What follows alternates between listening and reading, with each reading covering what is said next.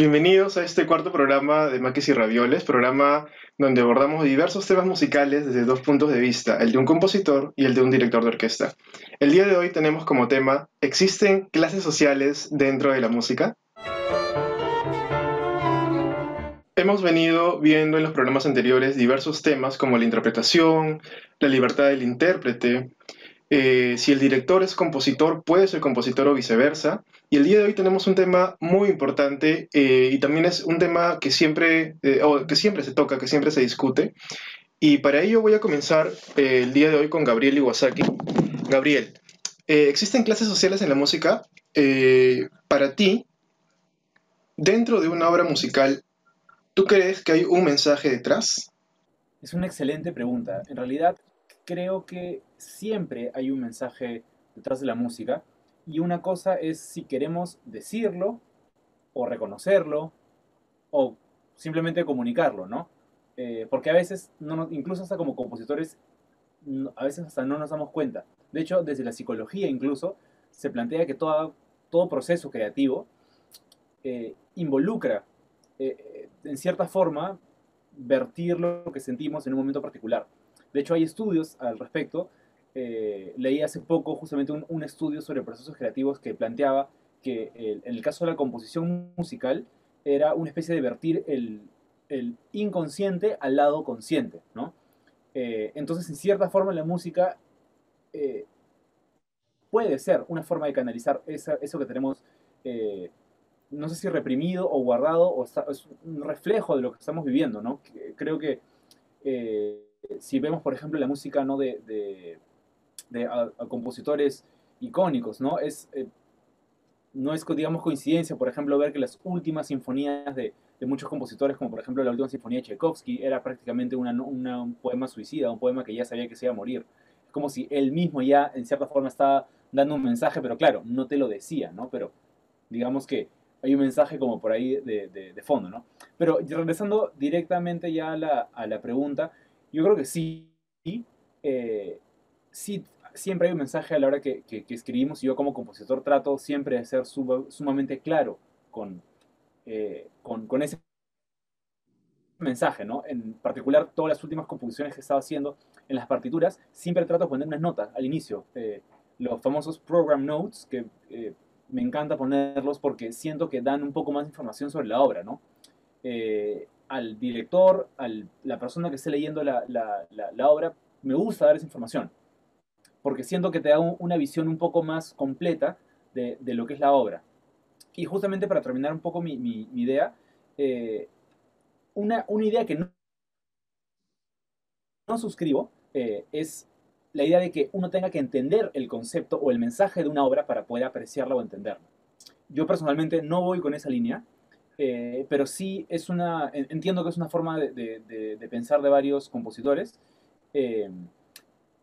Yo creería que una obra tiene que poder funcionar por sí sola, al margen de si uno entienda o no el contexto. Pero el hecho que te den el contexto debería enriquecer a la obra, o al oyente, o al director, al intérprete, debería enriquecer el performance de conocer esos detalles extra, pero no debería ser indispensable para poder eh, apreciar digamos, la, la, obra, ¿no? Claro que sí, claro que sí. Eh, entonces sí hay un mensaje detrás de cada obra. Como dices tú, eh, la obra tiene que valerse por sí misma, ¿no? Y esta segunda pregunta yo se la quiero realizar a Mateo. Eh, Mateo, bienvenido. Si el mensaje no es evidente, entonces ¿qué se hace, Mateo? Buena pregunta. Em, justamente decía Gabriel que la, obra debe funcionar por sí sola. Y yo comparto completamente esta idea. Por lo cual, cuando el mensaje no es evidente, y cuando decimos no es evidente, significa que el compositor no lo deja escrito, no deja un título, no deja una explicación, no tenemos una información añadida más que la partitura. Entonces, mi objetivo es de entregar al público la partitura tal y como la recibo desde un punto de vista formal. Puede parecer frío lo que estoy diciendo, pero de la misma forma en que yo recibo un mensaje de una partitura sin estar seguro que este mensaje sea lo que tenía en mente el compositor, de la misma forma, decía, el público puede recibir otro tipo de mensaje y este va a ser válido igual si y solo si yo entrego la partitura de una forma lo más honesto posible. Hago un pequeño ejemplo. Eh, ¿Qué está detrás de una sinfonía famosa como la quinta de Beethoven? Eh, sabemos que Beethoven estaba en pleno espíritu revolucionario, etcétera, etcétera. Pero en este caso específico, no tenemos la certeza que esta sinfonía hable de esto. Entonces, puede que un director la lea bajo este, este enfoque, puede que otro la lea bajo el enfoque de los problemas personales que tenía Beethoven, puede que otro director lo lea, la lea eh, bajo el enfoque de sus eh, creencias filosóficas, ¿no? la filosofía kantiana, etcétera. Todo es válido, pero no tenemos la certeza. Entonces, lo que yo puedo hacer es entregar al público la partitura honestamente interpretada y el público recibirá el mensaje que es para cada uno de los oyentes.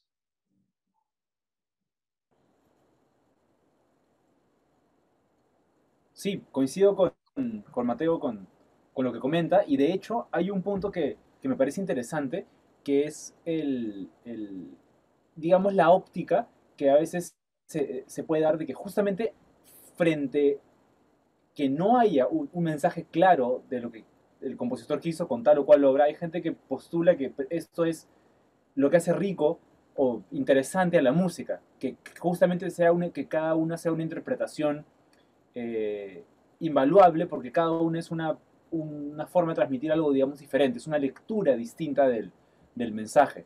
Entonces, eh, me parece una forma también interesante de, de, verlo.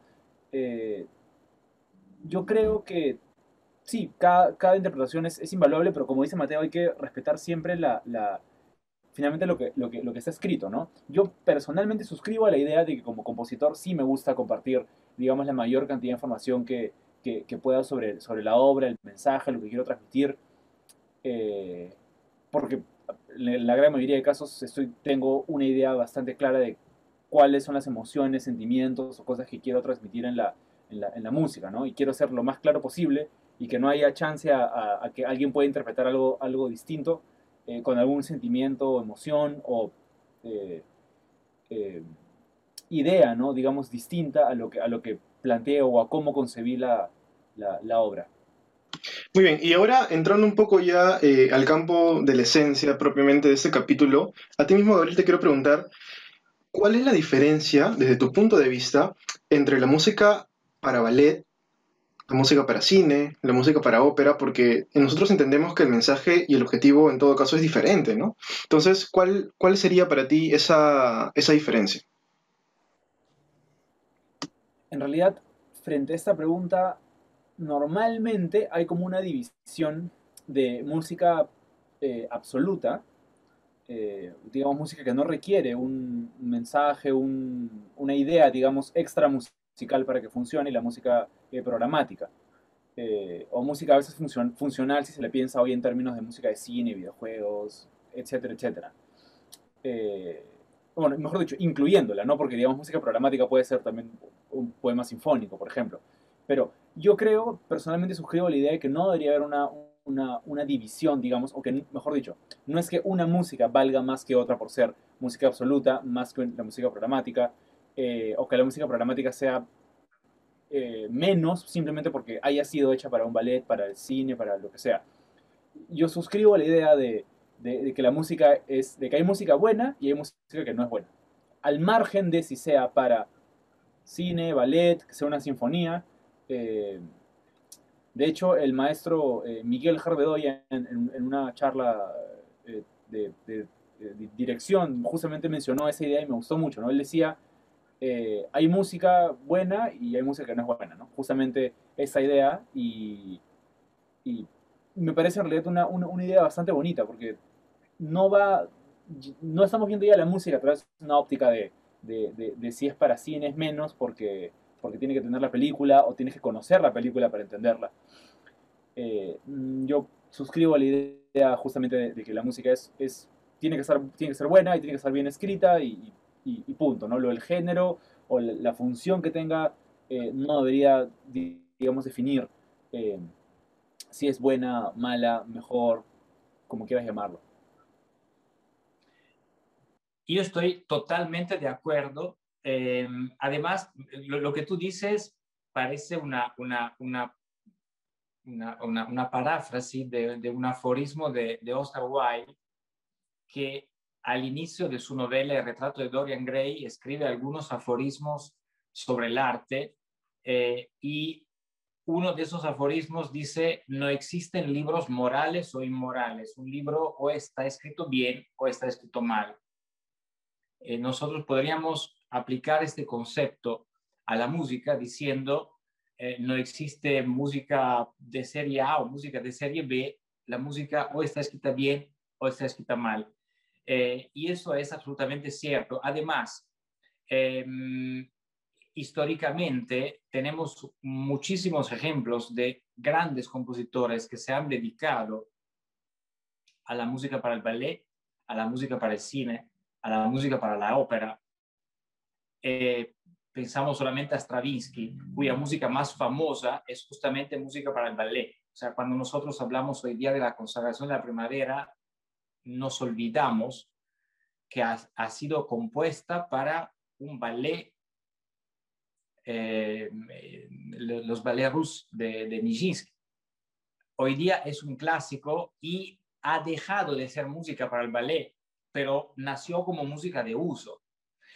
Un ejemplo que no se hace nunca, las maravillosas cantatas de Johann Sebastian Bach han sido escritas para la celebración litúrgica de cada domingo pero son obras maestras. O sea, entonces, las dos cosas hay que separarlas siempre, hay que definir el nivel de una composición separándolo de la función de esa composición. Porque también hay compositores que han escrito una y otra cosa. Entonces sería una contradicción decir que cierto género musical vale menos de otro porque si el mismo compositor eh, mm, se dedica a varios géneros, entonces se debería afirmar que cuando escribe una sinfonía escribe música fantástica y cuando escribe para el ballet escribe música que vale menos y de repente compone una ópera y menos aún. Entonces esto no, no, tiene, no tiene mucho sentido para mí.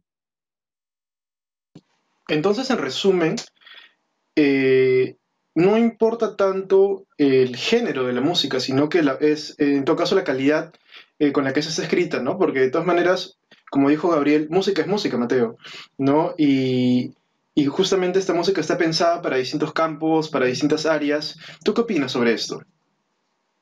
Mira, uno de los más grandes compositores del siglo XX, eh, para mí al menos, es John Williams, que se ha ocupado y sigue ocupándose de música para las películas. Eh, a veces yo he hablado de él como del Richard Strauss de la segunda mitad del siglo XX. Entonces, de repente puede sonar un poco atrevido, pero eh, nunca he pensado en, nunca he pensado que su música valga menos porque se dedica a acompañar películas. Además, y esto de repente puede complementarlo Gabriel, pero a mí me resulta que escribir música para una película necesite de un eh, conocimiento técnico eh, superlativo, porque te estás, o sea, cuando un, un, compositor escribe música para una ópera, está musicando un libreto, pero lo maneja a su manera. Cuando escribes música para una película, muchas veces la película ya ha sido rodada, entonces tú tienes que sobreponer tu música. Entonces, esto significa que tú tienes que mm, moldear tu lenguaje para que encaje con un producto que ya está terminado. Y esto si no tienes una buena técnica no lo haces. Entonces, eh, hay grandes compositores que se dedican a la música para película. Totalmente, estoy de acuerdo con, con lo que comentas. Y de hecho, eh, ahí suelto un par de, un par de ideas extra como, como compositor que me parece importante eh, precisar, ¿no? Este, que es la, la, diferencia entre, digamos, entre la música que suena, por ejemplo, en el caso de películas, ya que mencionaste a John Williams, eh, puede haber sido Ennio Morricone, Alan Silvestri o algunos otros grandes compositores similares. Eh, la diferencia de la música que suena en el fondo de la película y las piezas que son hechas como para, para concierto, ¿no? Porque en muchas de estas películas lo que suele pasar es que hacen el track inicial, la banda, el tema, digamos, principal, a veces le llaman main title, main theme, eh, toma diferentes nombres, pero es la, normalmente es una pieza de concierto entre 5, 4, 6 minutos, más o menos, que es, digamos, la música de la película, ¿no?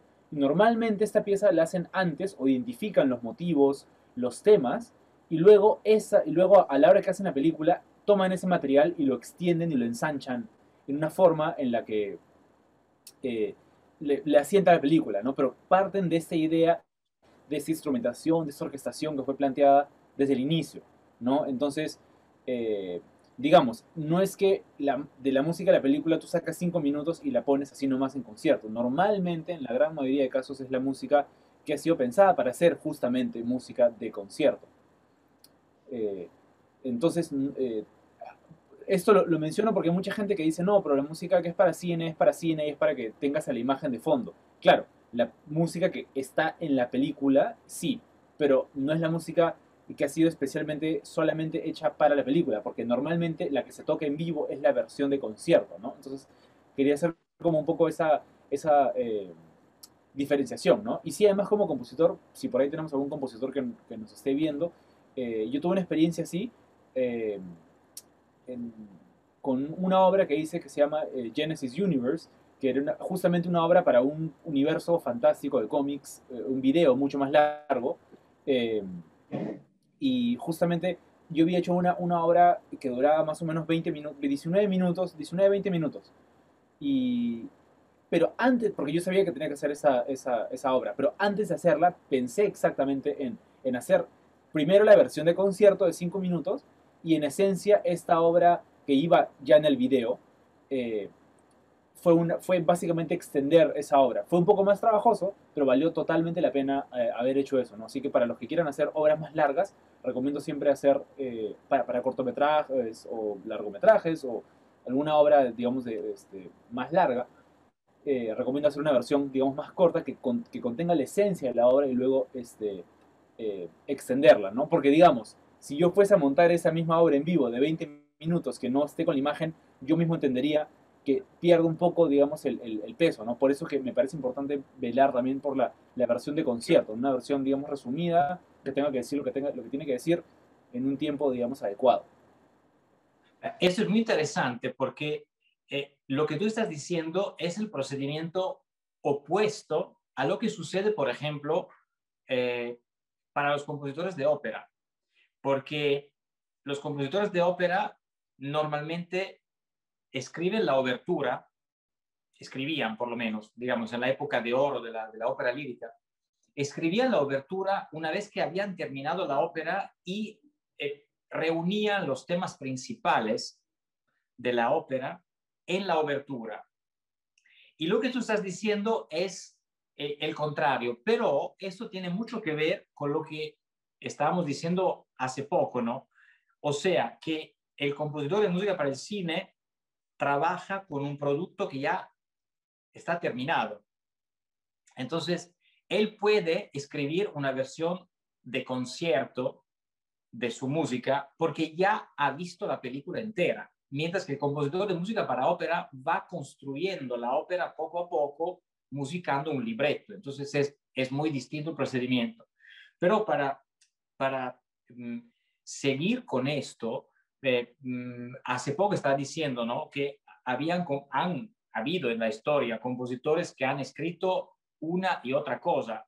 Estamos hablando de John Williams, pero por ejemplo, podríamos hablar, alejándonos un momento de la música para las películas, podríamos hablar también de la música para el ballet. Y entonces tendríamos que hablar de Tchaikovsky, que ha escrito grandes sinfonías, pero también ha escrito grandes ballet. O podríamos hablar de un compositor increíble que eh, era Korngold, compositor judío que huyó de la Alemania nazi durante la Segunda Guerra Mundial, huyó en Estados Unidos y se convirtió en compositor eh, de música para películas. Algunos de los colossal americanos de los años 50, 60 han sido musicados por Erich Korngold.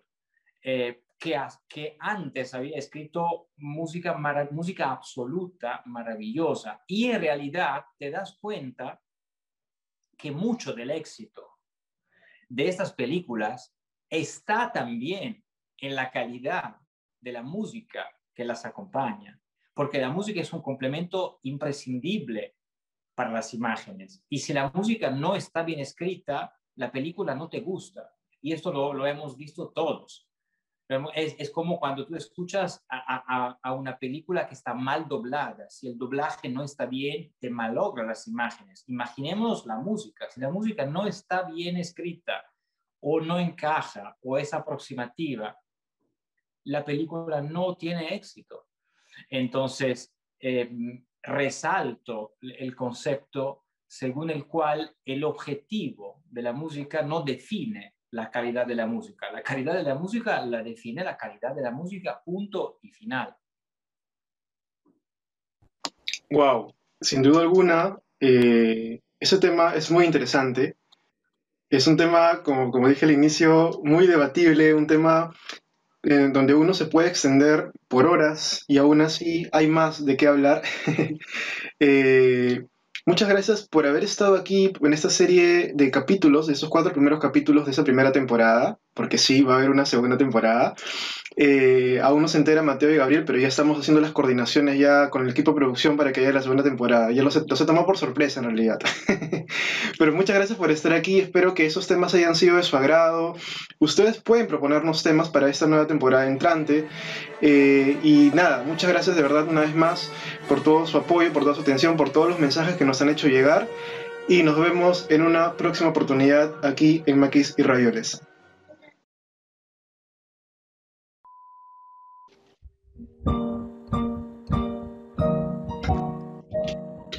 Wait, espérense, espérense, espérense, espérense. Me acabo de acordar que en el último capítulo de Maquis y Ravioles anuncié de que iba a haber una segunda temporada. Eh, eh, sí, sí, sí, sí, escúchame, escúchame, ahí te pasaste un poquito, ¿eh? Porque esta cosa nos agarró en frío total. Pero bueno, igual, se anunció, la vamos a hacer, pero sería el caso de inventarnos algo chévere, algo nuevo, ¿no? Porque hacer lo mismo no, no, no me gusta como idea. Sí, ¿y qué, tal si hacemos esta vez ahora con público? Sí, sí, sí. O si no, también podríamos pensar en invitar a alguien, un músico, un instrumentista, por algún capítulo en específico, no sé.